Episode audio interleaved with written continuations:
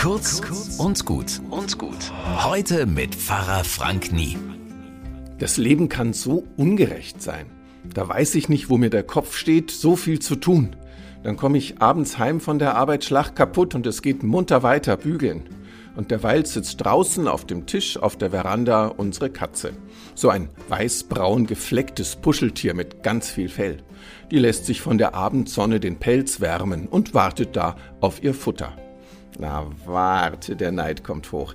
Wenn ich nicht einkaufen gehe, dann bleibt dein Napf heute Abend leer, wenn die das wüsste. Ja, was, wenn die das wüsste?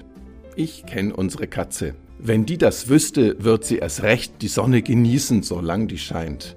Denn sie weiß, ich werd am Ende immer schwach. Ich gehe natürlich einkaufen, schnell vor Ladenschluss noch, damit die arme, arme Mieze keinen Hunger haben muss. Also gehe ich einkaufen und wünschte mir, ich könnte Gott immer so vertrauen, wie meine Katze mir vertraut. Am Ende wird er nämlich schwach und kümmert sich um uns. Bestimmt. Bis morgen.